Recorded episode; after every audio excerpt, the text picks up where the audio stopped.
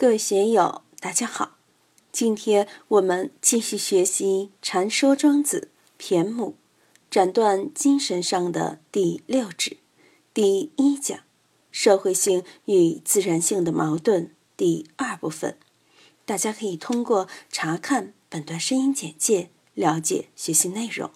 让我们一起来听听冯学成老师的解读。多方乎仁义而用之者，列于五脏哉，而非道德之正也。人是自然人，也是社会人，在社会的关系网络中，每个人都应该有仁义这样的品行，这个也是很正常、很自然的行为规范。但是多方，就是想方设法的去推销仁义。宣传仁义，这就超越了自然性和社会性合理的承受力。学佛法也是一样，六度波罗蜜讲布施、忍辱，你该忍的才去忍，不该忍的为什么要忍？不该忍的，你自我安慰说要忍难忍之忍，多麻烦啊！不该忍的就不需要去忍，布施波罗蜜。老佛爷割肉喂鹰，舍身喂虎，乃至被节节肢解，不生嗔恨心。现在不要说节节肢解，就是扣你两个月的工资，你还要跳八丈高，对不对？舍身饲虎，割肉喂鹰，这些是不是多余的呢？那是佛菩萨的境界，凡夫俗子就承受不了。修菩萨道的人可以，作为平常的人。要他这样去搞就不行了。这里就说仁义对不对？布施对不对？忍辱对不对？仁义礼智信合情合理的都是对的，但超越了一般人的承受能力就不好了。你要他去多做贡献，他只有一万块钱，你让他全捐了，那他还过不过日子呢？捐一百元、两百元没问题。过了，弄得自己没饭吃也不行。对仁义也是这样的，每个人有自己的承受能力，不能说我命都不要了去行仁义，国家也不要了要去行仁义。就像宋襄公之人，这个就超越了自己的承受能力，也超越了正常的社会规范，成了多余的。仁义本来是我们自己的本分。该怎么做就怎么做。如果你大张旗鼓的去宣传，要别人这样那样去要求别人，就成了忽悠人的东西。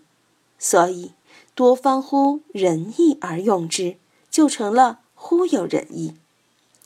列于五脏在，在中医学里面，有人说肝木属人，肺经属义，心火属理。肾水属志，脾土属性，金木水火土，心肝脾肺肾都和仁义礼智信联系在一块儿，可不可以有这个说法呢？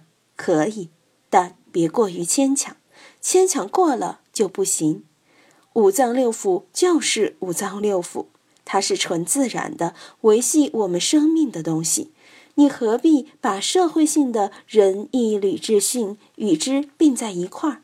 这不是多余吗？现在就有这样的中医理论。我和刘立红博士讨论他学生的硕士论文时，我就谈到这个问题。在唐以前，中医理论的阴阳五行主要是自然性的；宋以后，宋明理学影响了中医。中医谈阴阳的时候，基本上就以儒家的伦理来谈了。就像庄子这里说的：“多方乎仁义而用之者，列于五脏在。”五脏与仁义礼智信有什么关系？